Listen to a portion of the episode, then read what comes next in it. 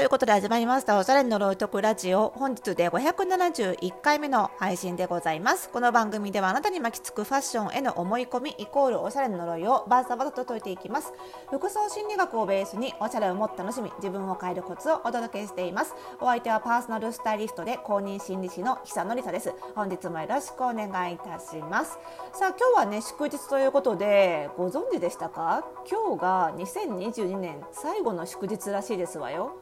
恐ろしいですね。早いですね、まあ、そんな祝日皆さんいかがお過ごしでしたでしょうか？私はまああのー、変わらず仕事だったんですけどね、はい、最後の祝日もお仕事でありがたい限りですけれども、あのー、先日ですね、あのー、ひょんなことからあの今東京国立博物館でやってる国宝展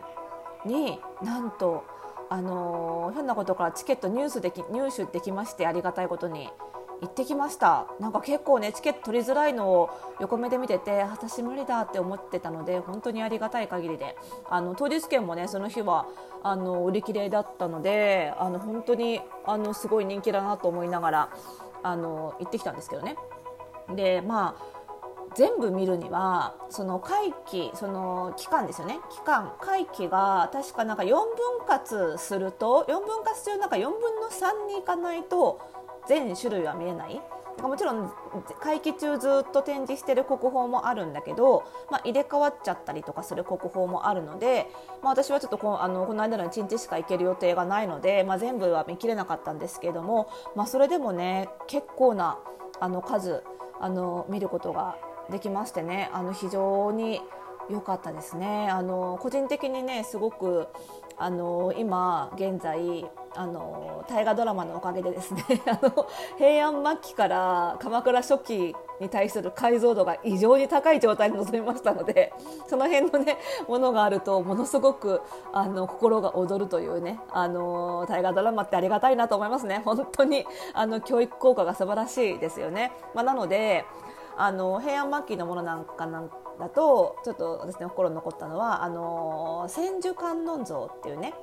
あの絹のねあれね掛け軸みたいな感じで描かれたものがあるんですけど、まあ、それなんかもね当然まあかなり昔のものなので色は暗くなってはいるんですけれどもあの金箔が貼られていたりしてまあ当時は非常にあの色も鮮やかだったんだろうなっていうこともあったりまあそんな昔からあるんだっていうねここに。で私が死んだ後も多分残り続けてこうして見られ続けるんだろうなみたいなこととかもね考えると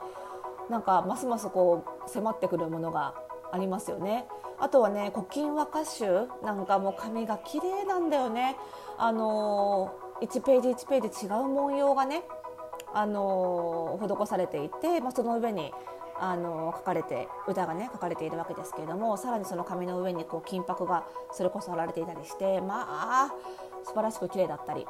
あとはですね、えっと、安土桃山時代のものでしたけどもあの小早川秀明の陣羽織っていうねその甲冑の上から着る羽織なんですけどこれなんかはねなんかあのー、こう鎌のね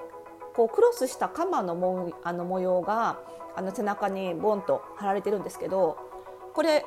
圧着しましたよね？みたいなこう本当にこれ手縫いですかっていうような縫い目が見えないんですよ。えらい丁寧な仕事でして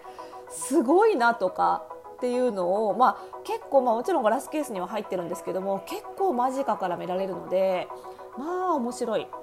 でそんなものをねこうガラスにこう顔すれすれでまでガラスに近づけてこうぐいぐい見ながらふと隣にあったマダムと「綺麗ですね」なんて会話しちゃったりして。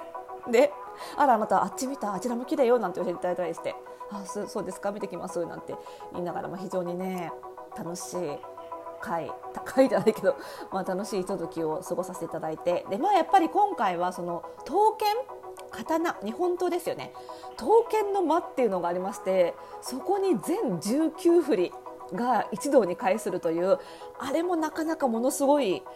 あの体験でしたね。あの四方八方全19振りに囲まれるっていうねであのまた綺麗にライティングされていてこう展示の仕方なんかも少し浮かせて角度をつけてあったりするので見るべきところがちゃんと見やすくなってるってあれもすごいノウハウだなって思ったんですけどでやっぱりそのなんで、えーと、統計乱舞ですか？のファンでいらっしゃるであろう女子たちがたくさんいてまあ羨ましかったですね。そういう方はもうかなりこの刀剣をそれこそ解像度高く楽しめるんだろうなって思って本当人生足んないなって思いますよね。やっぱり。刀剣乱舞まで抑えてからここ来た方が良かったんだろうけど。だって絶対楽しいでしょ。ね。刀剣一振り一振りのことをかなりそれをその世界を通して背景を知ってから来るなんて楽しいに決まってるじゃないですか。だから私から私はそんな知識が全然ないので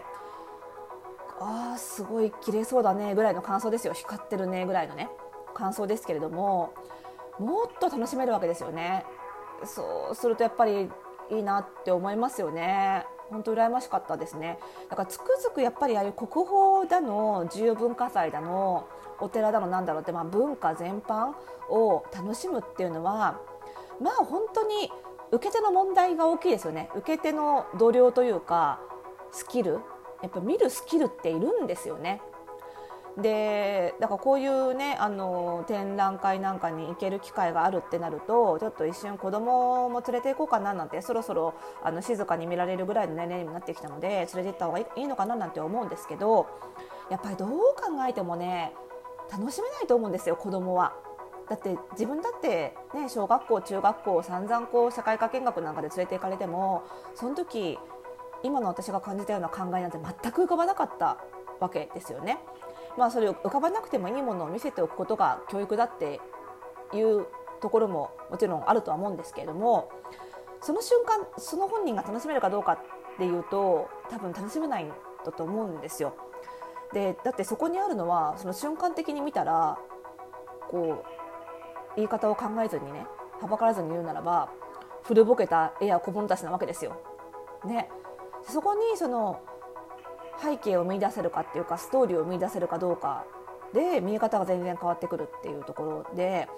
やっぱりまあ楽しむにはその受け手の度量が必要なんだよなっていうのを改めて感じてだからやっぱり年重ねることに本当に面白くなるもんだなっていうねこういうコンテンツがね。だからまあ返す返す刀剣女子羨ましかったですよね。やっぱりね、急遽飛び込んだ舞い込んだチャンスだったのでなかなかその辺を予習してから行く暇がなくって非常にもったいないことをしたなと思いつつ、まあ、目に焼き付けてねこれからちょっとそういうそのコンテンツ見たりとか知識を得るあの時間ができたらその目の裏に焼き付いたものをもう一回取り出して楽しもうかななんて思ってあの極力目に焼き付けてきたつもりではあるんですけどね。まあ、なんで結局まあ文化とかエンタメもねよしあせよしあせってのは作り分け作り手だけで決まるわけじゃないよねっていうその受け手との相互作用だねやっぱりっていうのは非常に思ったんですよね。でこれファッションもやっぱり一緒で、あのー、なんで私がこんなにファッション楽しんでるかっていうとやっぱりいろんな知識があるからなんですよね。だからそれと同じ感度でその知識を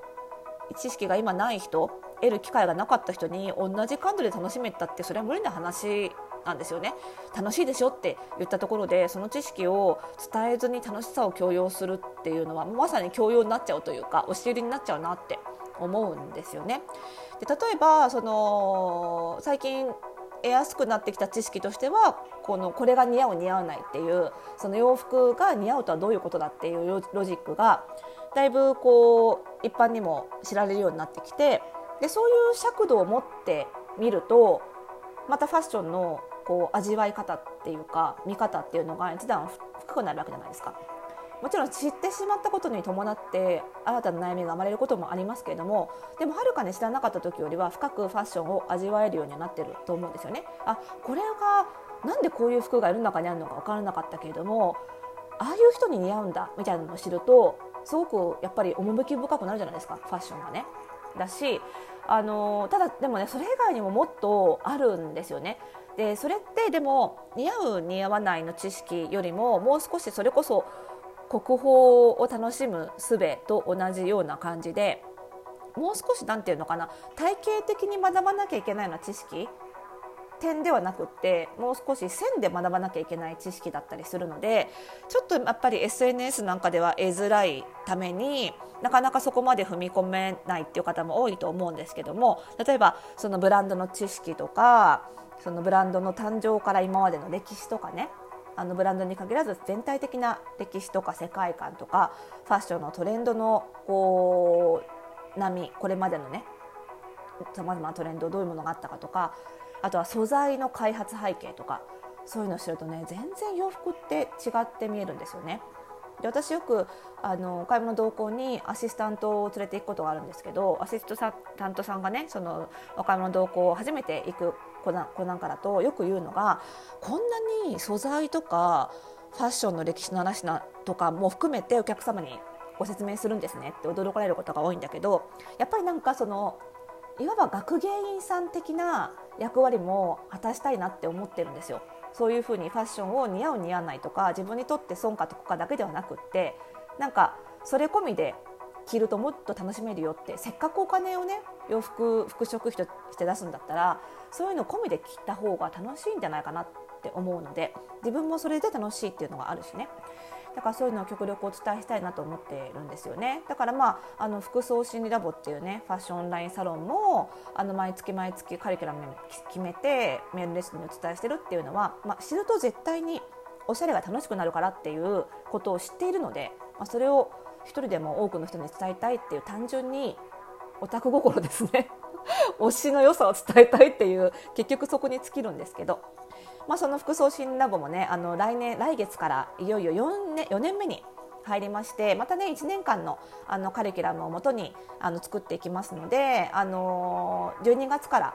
の入会は非常にタイミング的にもいいと思いますのでそういう服の背景も込みで楽しみたいという方はねぜひご入会いただければと思っておりますのでこちらの番組概要欄からぜひ詳細見てみてください。ということでまた次回の配信でお会いしましょう。おやすみなさい。